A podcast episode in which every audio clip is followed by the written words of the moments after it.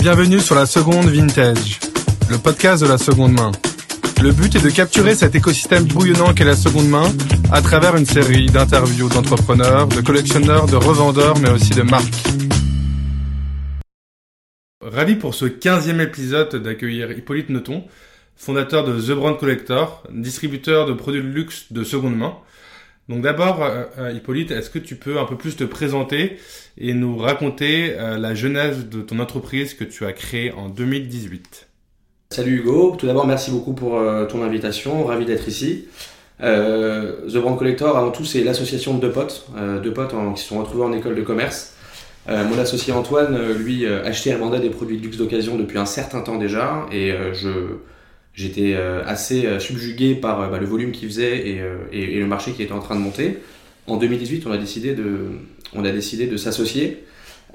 premièrement, en récupérant directement tous les produits que lui avait de son activité précédente, donc une centaine de produits. Et on s'est dit, bon, bah écoute, on va, on va prendre ces produits et, et, on va les mettre en ligne sur quelques marketplaces. Donc vestiaire collectif, V-Dressing, les marketplaces européennes assez classiques. Euh, on passe, je pense, trois semaines euh, dans sa chambre, tous les deux, au mois de juillet, à prendre des photos sous les projecteurs, à avoir extrêmement chaud et, euh, à réaliser qu'en fait, publier des produits sur les marketplaces, ça prenait un temps de dingue. et nous, on voulait absolument trouver un moyen d'avoir une entreprise scalable pour bah, simplement avoir les moyens de nos ambitions. On s'est donc rendu compte que c'était impossible en l'état. Euh, on a donc pris un peu de recul finalement sur, euh, sur cette opération de prendre des photos et de les publier sur les plateformes. Et on s'est dit que euh, la seconde main, c'était un peu une, une ruée vers l'or finalement. De plus en plus d'acteurs allaient, allaient, se lancer dessus. Et bah, lors de la ruée vers l'or, la personne qui s'en tire le mieux généralement, c'est celui qui vend les pioches. Donc plutôt que, plutôt que de vouloir continuer à acheter du stock et, et finalement bah, les mettre en ligne après, après 8 à 10 photos, etc., on s'est dit on va essayer de créer des outils pour accompagner les professionnels à se développer sur ce milieu-là. Donc cette réflexion a complètement changé euh, finalement notre vision qu'on avait de The Brand Collector et on est passé euh, d'acheteur-revendeur à facilitateur de business pour ces professionnels. Je te raconterai la suite après. Ok. Et pourquoi avoir choisi euh, ce nom de The Brand Collector? Antoine et moi, on s'est retrouvés en, commerce international. On a toujours eu vocation de faire du commerce à l'étranger. Euh, et on voulait du coup bah, un nom international et facile à retenir. Donc euh, voilà, The Brand Collector, nous collectionnons les marques. Euh, nous sommes d'ailleurs plus connus sous notre acronyme TBC, qui, qui d'ailleurs signifie aussi To Be Continued, qui est un petit clin d'œil à la seconde main. Alors, on a déjà reçu ici, dans les précédents, dans les précédents épisodes, les gros acteurs du B2B2C, comme par exemple Monogram ou comme, ou comme Jayo. Euh, comment euh, tu, tu verrais euh, ton positionnement par rapport à eux et quels sont tes angles, tes angles de différenciation? Parce que c'est vrai que ces deux acteurs sont des acteurs majeurs du, luxe de, du, luxe de seconde main. Et par exemple, lorsque j'étais chez Vesterco, vous étiez trois vendeurs pro majeurs sur la plateforme. Bah D'abord, ils font un boulot incroyable, honnêtement, en monogramme et JE, nous on les suit depuis longtemps. Euh, hyper dynamique. Euh, mais notre différence, ça va vraiment être sur euh, bah, la cible. Monogram, JO font majoritairement du B2C, donc ils vont vraiment les vendre aux particuliers. lorsque nous, on est un peu plus en retrait, en réalité, nous, on est, comme je te l'ai dit, facilitateur de, facilitateur de business pardon, pour les professionnels. Et finalement, on aide ce genre d'entreprise à se développer en leur proposant du sourcing. En réalité, nous, notre métier, c'est pas de vendre à des individuels, c'est vraiment d'aller mettre en place les outils et le sourcing euh, pour euh, typiquement ce genre de sociétés qui, elles, font un travail formidable pour les vendre euh, aux particuliers. Très bien. Et tu as publié genre des chiffres records là, en 2022, avec près de 10 millions d'euros de chiffre d'affaires, plus de 30 employés et une croissance de 250%, ce qui est, ce qui est énorme. Quels sont les moteurs de croissance derrière euh, bah, déjà, le premier point, euh, c'est qu'on a une équipe formidable. Euh, une équipe formidable, une équipe dévouée. On a un noyau dur qui est là depuis, euh, depuis 2019, euh, qui était, donc, pour la petite histoire, des, alternants qu'on avait recrutés, avec qui ça a super bien fité, qui ont d'ailleurs signé en CDI et qui aujourd'hui sont encore là. donc on a vraiment ce noyau dur qui permet de structurer bah, une équipe en croissance. on a aussi recruté des postes clés structurants comme euh, par exemple euh, un, CTO qui nous a quand même bien aidé. Et euh, évidemment, le, gros moteur de croissance en 2022, ça a été le lancement de notre offre B2B, où on va directement supply les plus grands professionnels du luxe de seconde main. nous, on, est, on était effectivement une, une, quarantaine en 2022. Sache qu'aujourd'hui, on est déjà plus de 50 personnes au mois de mars 2023. Donc, on a pas mal recruté. On a pour ambition de doubler notre chiffre d'affaires, donc d'aller chercher les 20 millions d'euros en 2023. Et la big picture pour The Brand Collector, c'était déjà dès le début 10 ans, 100 millions. Donc euh, voilà, pour parler purement business, un peu, un peu brut, notre objectif en, 2028, c'est d'atteindre les 100 millions d'euros de chiffre d'affaires. Ok, mais comment vous avez fait alors pour, euh, pour financer cette croissance de 2018 à 2022 alors, euh, bah on a bootstrappé, c'est-à-dire qu'on n'a pas fait lever de fonds et on n'a pas prévu d'en faire pour le moment. J'ai d'ailleurs quelques petites anecdotes parce qu'on a vraiment fait toutes les erreurs du monde quand il s'agissait de lancer la boîte. C'était la première fois qu'Antoine et moi nous lancions une société ensemble. Et euh, deux petites anecdotes là-dessus. Euh, la première, donc, c'est qu'on fait un prêt euh, en 2018. On décide, de, faire un prêt de 100 000 euros pour, bah, financer bah, l'activité. Sur ces 100 000 euros, on décide d'envoyer 50 000 euros à un de nos partenaires qui était un gros fournisseur asiatique avec qui bah, on avait eu pas mal d'échanges. On, discutait quasiment tous les jours. On lui a envoyé 50 000 euros donc en, en banque transfert. Et le lendemain, il a arrêté de nous répondre. Donc 50% de notre capital d'investissement a disparu du jour au lendemain, erreur monumentale de la part de, de ma part et de la part de mon associé. On a dû ensuite euh, bah, faire un, tout un process euh, juridique, on a pris un avocat, on s'est déplacé au Japon en bas de chez lui pour euh, mettre une sorte de, pression finalement. Et la veille du début du, du, procès, on a récupéré le virement retour. Donc on aurait finalement, ouais, c'était assez dingue. On aurait pu perdre la moitié de notre investissement, ça nous aurait peut-être découragé et on serait peut-être pas là aujourd'hui. Euh, très très grave erreur, euh, mais du coup on a quand même beaucoup appris là-dessus et euh, on évite maintenant de faire des virements de 50 000 euros aux gens qu'on connaît pas forcément. Je comprends. et deuxième petite anecdote, en... quand on a bootstrappé justement, l'inconvénient du bootstrap, c'est de faire avec les moyens du bord. on bossait nous avec des, avec des développeurs biélorusses. Et en 2020, le dictateur Loukachenko se fait réélire à 99,9% des voix. Euh, nos développeurs qui étaient à Minsk vont euh, évidemment euh, manifester dans la rue. Un mois après, les autorités biélorusses décident de faire de la chasse aux sorcières pour retrouver tous les manifestants et les mettre en prison. ils en faisaient partie. On a plus trois mois de cavale pour tous nos développeurs. Plus de réponses, plus de son, plus d'images pendant trois mois. On est quand même à la base d'une solution technique et on s'est retrouvé pendant trois mois sans support. Et à ce moment-là, on a dû du coup bah, se dire ok, on arrête de bosser avec des prestats, surtout dans des pays où la situation euh, politique n'est pas forcément stable. Et euh, c'est à ce moment-là qu'on a intégré notre équipe technique en France. Donc petit conseil pour tous ceux qui, qui veulent entreprendre, vérifiez quand même la solidité politique du pays dans lequel vous prenez vos prestataires parce que du jour au lendemain, ils peuvent disparaître. Voilà. J'avoue. et si on parle plus de supply, parce qu'on sait que c'est vraiment le nerf de la guerre dans la seconde main, comment vous sourcez vos produits? Alors, euh, effectivement, c'est complètement le de la guerre. Nous, aujourd'hui, on source majoritairement nos produits en, Asie. Euh, on a des acheteurs en Corée, à Singapour, à Hong Kong, au Japon. Euh, d'ailleurs, prenons l'exemple du Japon. le Japon, pour donner quelques statistiques, c'est 16% du marché du luxe mondial pour 1,5% de la population mondiale. Là-bas, le, le, luxe est un réel marqueur social, encore plus qu'en Occident. Et donc, forcément, bah, les anciennes collections ont moins de valeur. Euh, donc il y a ensuite des professionnels japonais qui rachètent euh, ces produits-là auprès de particuliers pour une bouchée de pain. Et nous ensuite, à nous de les racheter à ces professionnels pour les vendre en Occident. Euh, cependant, c'est quand même très compliqué d'avoir des contacts et, de, vraiment s'implanter en Asie. Les barrières à l'entrée sont nombreuses. Les négociations à rallonge avec notamment bah, les Japonais, les Coréens. et puis, il faut avoir des volumes d'achat très conséquents pour que bah, ces fameux fournisseurs commencent à, à vous écouter. Donc on a, on a vraiment euh, ces, ces 5 ans de travail acharné de la part de mon associé Antoine pour arriver justement à avoir aujourd'hui une super supply et, euh, satisfaire euh, grand nombre d'occidentaux. Donc comme je l'avais déjà dit précédemment, vous étiez vraiment un, vendeur clé de, vestiaire, de Vestiarco. Quels sont vos autres canaux de distribution sur le B2B2C alors, euh, effectivement, Vestiaire, on, adore bosser avec eux. On a été euh, parmi leurs top vendeurs, euh, en effet. on a à peu près une quinzaine de, revendeurs digitaux. On a effectivement les, marketplaces cœur de cible, donc type Vestiaire Collective, Vidressing, enfin Feu Vidressing parce qu'ils ferment leurs portes. Rebelle en Allemagne, et on va aussi bosser avec des déstockers. Donc ça c'est relativement récent. On a bossé avec VP, plus maintenant pour le coup. On bosse avec Showroom Privé, avec Bazar Chic, avec Brandalais on va faire des opérations spéciales avant la fête des mères, la fête des pères, préparer des petites sélections pour vendre des produits bien ciblés sur ces marketplaces-là, enfin sur ces déstockers.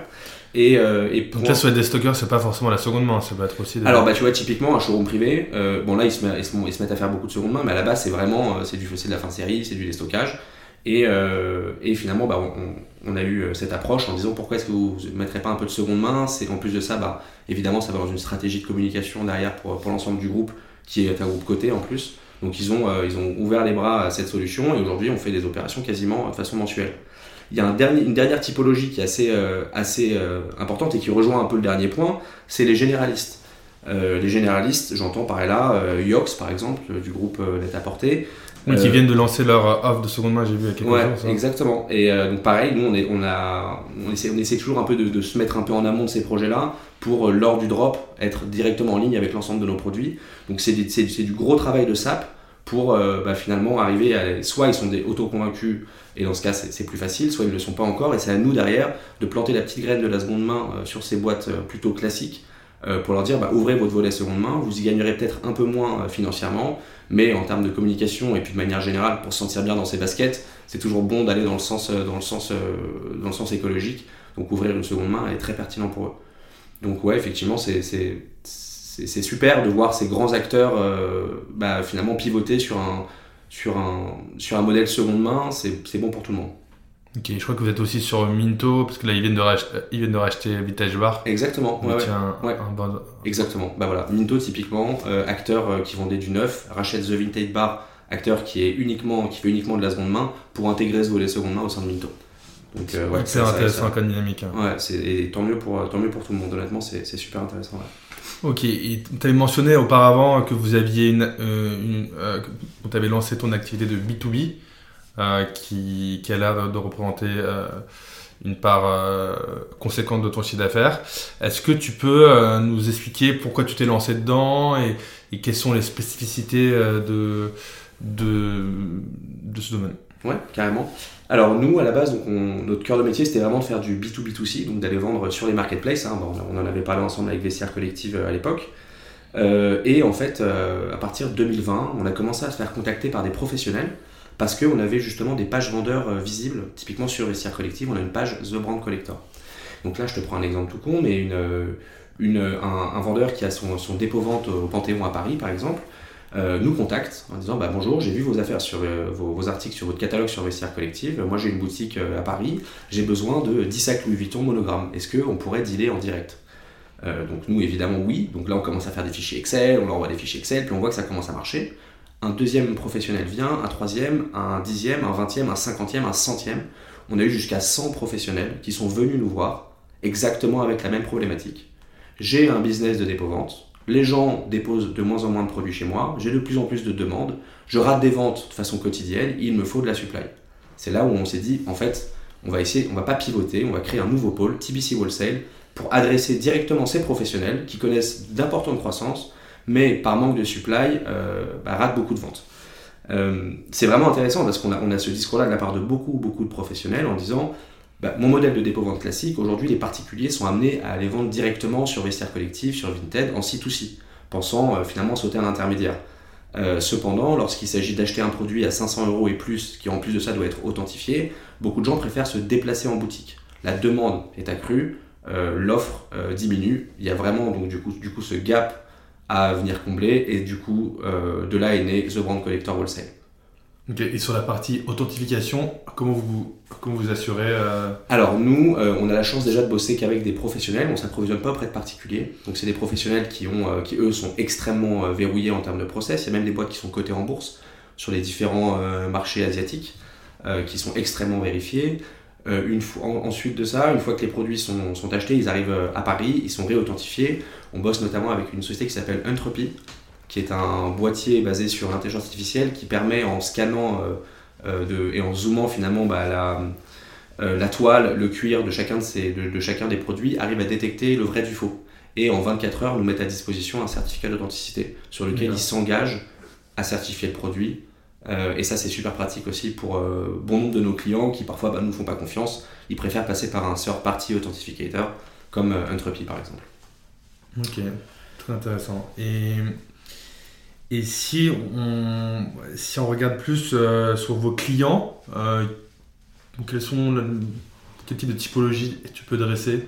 Euh, bah, ça c'est hyper intéressant aussi. Effectivement, comme je te disais, on a dans un premier temps les cœurs de cible. Donc voilà, le dépôt vente, voilà, dans le quartier latin à Paris, qui a son business depuis longtemps. donc là, on arrive vraiment à leur apporter la supply qu'ils n'ont pas. On va bosser avec des personal shoppers, on va bosser avec des vendeurs digitaux, avec des vendeuses Instagram qui font des live sales sur Instagram et ça cartonne.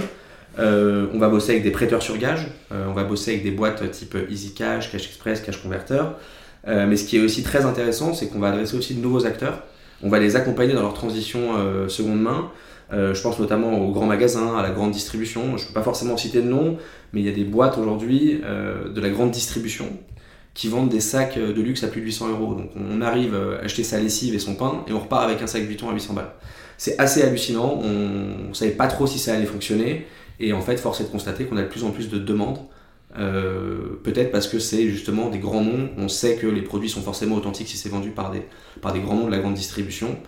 Et euh, aussi bizarre que cela puisse paraître, aussi surprenant que cela puisse paraître, ça marche très très bien. Euh, on a aussi un pan avec les duty free, ça je peux pas trop trop en parler, mais ça, ça évolue pas mal aussi. Et on a un nouveau, euh, on a un nouveau, on va dire, axe de développement, c'est un peu les acteurs qui n'en font pas encore, les conciergeries, les conciergeries des hôtels 5 étoiles. On, a de grosses touches avec beaucoup de beaucoup de ces conciergeries pour justement leur apporter la bonne pièce au bon moment. Mais là, on parle de sacs extrêmement, extrêmement onéreux. Euh, on pense au casino, par exemple. Euh, bah voilà, quand on va cash out euh, ses gains au casino, bah en fait, on peut retirer soit 5000 euros, soit 3000 euros et un sac Chanel, par exemple. les gens sont sous l'excitation des gains, peuvent parfois dire bon bah écoute, je vais me faire plaisir, je vais prendre directement ce sac et qu'une partie de ma dotation. Ça marche beaucoup aux États-Unis. Chaque casino de Las Vegas le propose. En France, beaucoup moins, mais du coup, c'est à nous derrière de, créer ce besoin finalement. Donc il y a, énormément de, prospects. On en a déjà identifié plus de 50 000 sur notre marché. Et on pense qu'il y en aura beaucoup, beaucoup plus vu le nombre d'acteurs qui se, qui se lancent euh, quotidiennement. Ok, très intéressant. Et donc tu dois avoir euh, pas mal euh, de data sur quels sont les produits qui marchent le mieux sur le marché du luxe, quelles sont les marques ou les modèles qui ont le vent en poupe? Est-ce que tu peux nous dresser un, panorama un peu de, cela? Ouais, carrément. Alors nous, on est, notre cœur de métier, c'est vraiment la maroquinerie, le sac. Ça représente 80%, je dirais 85% même avec les accessoires et, les, et les portefeuilles de notre stock. Les marques, les top marques, ça va être bah, forcément les grandes marques françaises et italiennes. On a Vuitton, Chanel, Hermès, Dior, Fendi, Gucci, Prada qui, font, qui cartonnent. Euh, Vuitton, c'est quasiment 50% de notre chiffre d'affaires de maroquinerie. C'est hallucinant le volume euh, que ça fait. Nous, on va focus euh, beaucoup sur les best-sellers. Mais quel modèle par exemple Ouais, le, bah, le, le, C'est ça. Bah, pour les initiés, le, Speedy, le Kipo, le Alma, le Noé, le Saint-Jacques, euh, la, cartouchière, le, Saint-Cloud, etc. Donc tous les modèles un peu phares de chez Vuitton. Euh, et on va aussi essayer d'aller euh, d'aller sourcer des, produits de collab. on sait que ça, marche très très bien en Occident, enfin d'ailleurs dans le monde entier. Un peu plus compliqué à sourcer forcément, mais les éditions limitées Vuitton, ah flûte, le nom m'échappe. Comment s'appelle le designer japonais qui fait ça c'est des pièces ah, Murakami pardon ouais Murakami c'est ça voilà donc ça pareil typiquement nos, acheteuses new-yorkaises et de manière générale aux États-Unis, euh, ça cartonne quoi. Et ça, ça se vend vraiment comme des petits pains. Après, euh, les 15% restants, c'est plutôt des bijoux et des montres. Donc là, on va plutôt être sur euh, bah, Cartier, Rolex, Bulgari, Omega. c'est quelque chose qu'on est en train de développer timidement. L'horlogerie, c'est un métier à part entière. On a recruté des horlogers en interne justement pour mieux maîtriser ce sujet-là. Moi, je suis assez passionné, mais j'ai vraiment juste le vernis, donc ça fera vraiment pas l'affaire. mais voilà, petit à petit, on se lance sur cette partie horlogerie parce que c'est finalement encore de nouveaux prospects. Tous les horlogers aujourd'hui, c'est des prospects qu'on n'a pas contactés. Euh, et euh, pourtant, il y en a absolument partout. Donc euh, c'est très intéressant pour nous de se positionner sur ce marché-là. et puis pour finir, aujourd'hui on a un panier moyen qui est aux alentours des 500 euros, qui est quand même déjà relativement élevé parce que c'est majoritairement de la maroquinerie de luxe. Demain, si on commence à vendre quasiment autant de montres que de sacs, on devrait augmenter notre panier moyen, ce qui est évidemment bah, un plus pour le développement de l'activité. Très bien. Est-ce que vous envisagez des partenariats avec des marques?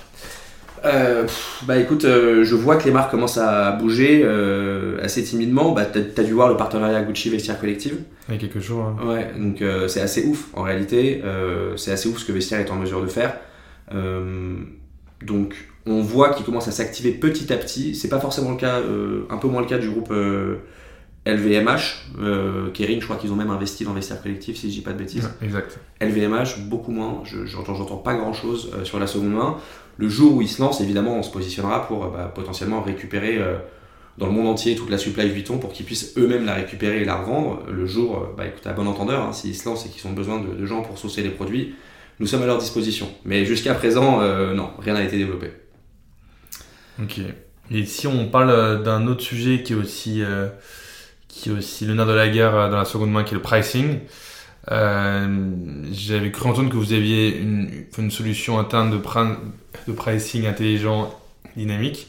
Est-ce que tu peux nous en dire un peu plus? Ouais, euh, effectivement, nous, on est, on est quand même une boîte, euh, on a beaucoup de sales, hein, mais on, on- on se dit boîte tech slash euh, commercial. Euh, et on a, euh, on a développé un algorithme qui est basé sur l'intelligence artificielle et de manière générale sur toute la data qu'on a, a collectée, plus la data sur les, sites e-commerce qui vendent ces produits-là, euh, qui va ré- réussir à pricer le produit en fonction bah, de son modèle, de sa marque, de son état et de ses accessoires. Donc ça derrière, ça nous, nous permet d'avoir à peu près le prix de vente moyen sur les marchés visés, ce qui permet ensuite de diffuser le produit à peu près dans les prix du marché. Et ensuite de ça, on a mis en place un système de euh, une baisse de prix automatique pour améliorer notre time to sell. On a beaucoup d'immobilisation. Notre objectif, c'est réellement euh, de, de vendre et d'avoir un- que nos produits tournent rapidement, de les vendre très rapidement. Donc, on est prêt parfois à rogner un peu sur notre marge euh, et donc toutes les 2-3 semaines baisser d'un certain pourcent notre marge pour arriver finalement à vendre ce produit-là pour le réinvestir. Toujours dans une logique de, bah, de croissance, de croissance, de croissance. Évidemment, toujours en étant rentable, mais euh, parfois on, on peut, voilà, on peut sacrifier une partie de notre marge pour le vendre plus rapidement et réinvestir sur des, des produits euh, qui nous font gagner un peu plus de- un peu plus d'argent. Et tu m'as dit euh, quelles étaient tes perspectives de chiffre d'affaires pour 2024 et pour, pour les 10 ans, mais quelles sont tes priorités de développement plus enfin, opérationnelles et stratégiques pour les mois à venir? Euh, écoute, en- normalement en 2023, si tout va bien, euh, après c'est beaucoup plus simple à dire qu'à faire. Nous, on souhaiterait ouvrir un bureau euh, aux États-Unis sur la côte Est, euh, à Miami très exactement, parce que en fait c'est un marché qu'on adresse de mieux en mieux. Et les problématiques qu'on a, qu'on retrouve régulièrement, bah, c'est la proximité, euh, c'est euh, les douanes, euh, les, clients qui veulent qu'on déclare des valeurs inférieures pour pas payer de douane par exemple, ça c'est inenvisageable. On est donc obligé, bah, pour mieux adresser ce marché, bah, de s'y rendre. Moi, je vais peut-être probablement faire quelques allers-retours, mais ça fera pas du tout l'affaire. L'objectif, c'est vraiment d'avoir un bureau sur place, de créer un mini The Brand Collector, mais du coup aux États-Unis. Euh, je pense que ça nous permettrait vraiment de, développer euh, ce marché B2B euh, outre-Atlantique de façon exponentielle et ce serait vraiment un super bon levier de croissance. On va potentiellement aussi ouvrir la prospection dans les marchés à l'export, je pense aux pays du Golfe, à la Chine, qui sont par essence des marchés qui sont plutôt basés sur la première main, mais avec des gros pouvoirs d'achat. En Chine, une classe, moyenne émergente très intéressante qui vont avoir besoin de consommer luxe, parce que bon, bah, les Chinois, on le sait, hein, ils sont absolument euh, fanatiques de luxe. Donc on pense qu'il y a une opportunité de marché importante euh, sur euh, notamment la Chine. Donc à nous derrière de, bien l'adresser. Et euh, évidemment, pour finir, ce sera bah, le- les recrutements hein, pour, pour assurer la croissance des, postes clés, plus de développeurs, plus de sales, plus de fonctions support, plus d'opérations, bah, pour faire en sorte que la croissance soit saine et maîtrisée. Ok. Et, si on parle plus de l'écosystème maintenant, comment tu vois hum, l'écosystème de la seconde main euh, actuellement dans le monde? Ben, franchement, ouf, euh, extrêmement dynamique pour le bien de tous. Euh, les croissances sont hallucinantes. J'ai- regardé et j'ai écouté euh, les, podcasts précédents euh, de ton émission et tu fais intervenir des gens qui ont des, des- sujets super intéressants euh, de, croissance et en fait, pour adresser ce marché-là. Beaucoup de nouveaux acteurs aussi. Et euh, pour le bien de tous, beaucoup d'anciens qui se renouvellent. Euh, encore une fois, hein, euh, les grands magasins, les sites qui habituellement vendaient de la première main, Zalendo, bon je crois que Zalendo ça marche pas super leur, leur volet seconde main, mais ils ont eu le mérite d'essayer. Donc c'est un marché extrêmement dynamique où tout le monde finit par, par s'y lancer. Ça va devenir, je pense, à terme même une, une obligation de faire de la seconde main quand on fait, quand on fait, de, quand on fait de la SAP, euh, parce que bah, ces nouvelles générations sont extrêmement sensibles à cette partie seconde main. Et si évidemment tu fais du shine, euh, du shine, je sais plus comment ça se prononce, Chine. Chine, Chine. bon, il- malheureusement, ça fonctionne encore très bien, mais voilà, moi j'ai espoir qu'un jour, euh, finalement, ces générations refuseront euh, d'acheter bah, ces, ces, ces, ces articles, ces, ces merdes, hein, on peut le dire, et, euh, et se concentrant sur de la seconde main. Donc que les efforts finalement de toutes ces nouvelles boîtes qui aujourd'hui investissent beaucoup d'argent dans ces projets seconde main finiront par, par payer parce que, bah, parce que tout le monde finira par en consommer. C'est le sens de l'histoire. En tout cas, j'en suis intimement convaincu. Et le marché français, comment tu le vois en, Parce que je crois que tu avais quelques chiffres à nous ouais, dire. Ouais, j'ai lu une étude de, la FEVAD de 2021. 50% des Français ont, disent avoir déjà acheté de la seconde main. et 71% vérifient à chaque fois la disponibilité en seconde main avant d'acheter en neuf. Donc c'est absolument magnifique. Et euh, bah, c'est plutôt de bon augure. Si, euh, je n'avais pas les chiffres avant, euh, avant ces années-là, mais j'imagine que c'est en croissance et on l'espère, bientôt 100% des Français auront déjà consommé seconde main. Ok. Et, sur l'écosystème, je, voulais te, je voulais te parler aussi d'un autre sujet. C'est de nombreux marques de, luxe augmentent les prix de leurs sacs systématiquement tous les 3-4 mois. Euh, que ce soit Chanel, Hermès, Louis Vuitton. Mm. Quel est l'impact que tu vois sur le marché de la seconde main?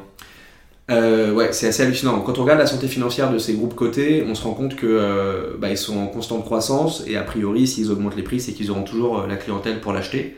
C'est plutôt une bonne nouvelle pour nous vendeurs de seconde main parce que bah, ceux qui étaient un peu limites sur les budgets vont du coup probablement envisager une solution en seconde main.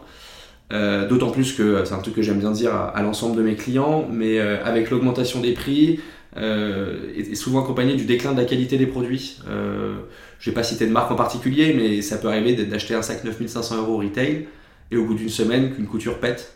Alors que nous, ces mêmes sacs qui étaient fabriqués dans les années 90, on les vend au tiers du prix et après 30 ans, ils sont encore en état impeccable. Donc on voit vraiment bah, c'est hallucinant en fait de perdre autant en qualité et d'augmenter autant en prix. Encore une fois, euh, ils ont un nombre incalculable d'analystes en interne. S'ils le font, c'est qu'il y a une bonne raison. Euh, mais dans tous les cas, c'est bon pour tous les acteurs de la seconde main parce que ça va forcément euh, drainer de plus en plus de, consommateurs et consommatrices. Est-ce que tu aurais des tips pour mieux consommer justement seconde main? Ouais, carrément. Ouais, je, alors je, pense à, je pense à une, une app, un add-on qui s'ajoute sur, sur Chrome qui s'appelle Benny. Euh, qui te permet en fait quand tu achètes du neuf, donc tu vas, te, tu vas sur un site, tu t'apprêtes à acheter un, un, euh, des, des, fringues, et en fait euh, automatiquement Benny va te faire popper en haut à droite une alternative seconde main. Donc je vais sur Nike, je vais m'acheter la dernière, enfin je vais m'acheter une paire de une paire de Jordan. En fait, en haut à droite, hop, Benny va te, va te popper deux trois alternatives en seconde main pour aller acheter probablement moins cher et en respectant la planète. Donc c'est vraiment de la balle et j'invite tout le monde à télécharger en fait, ce qui est dingue, c'est que c'est intégré directement dans le, dans le site de toutes les marques. En fait. C'est ça. Alors après, je j'ai pas trop de détails. Je sais pas s'ils sont avec toutes les marques, mais, euh, mais en tout cas, le, déjà, l'intention est louable. Et, euh, et, ouais, je pense que c'est vraiment un super bon, bon, produit à avoir. Quoi. Et en plus, c'est gratuit. Donc vraiment, euh, si, j'invite tout le monde à télécharger, clairement. Et à titre, et à titre, enfin, à titre personnel, toi, est-ce que tu consommes du vintage? Euh, si oui, plutôt, j'ai l'impression que tu étais plus euh, axé montre, non? Ouais, ouais, alors moi j'ai du vintage, j'ai acheté euh, bah, justement un, manteau d'hiver sur vestiaire collective, mais je suis plutôt montre effectivement, et évidemment, évidemment j'achète tous mes produits sur The Brand Collector. parce que j'ai la chance d'avoir du coup bah, une, une, supply plutôt pas mal en termes de rapport qualité-prix, mais voilà, je suis un bon élève, je pourrais faire mieux. Je pense que tout le monde pourrait faire mieux, je suis pas sapé à 100% en second main. Bon, bientôt, j'espère. bon, merci beaucoup en tout cas. Et c'était un plaisir et à très vite. Merci beaucoup, Hugo.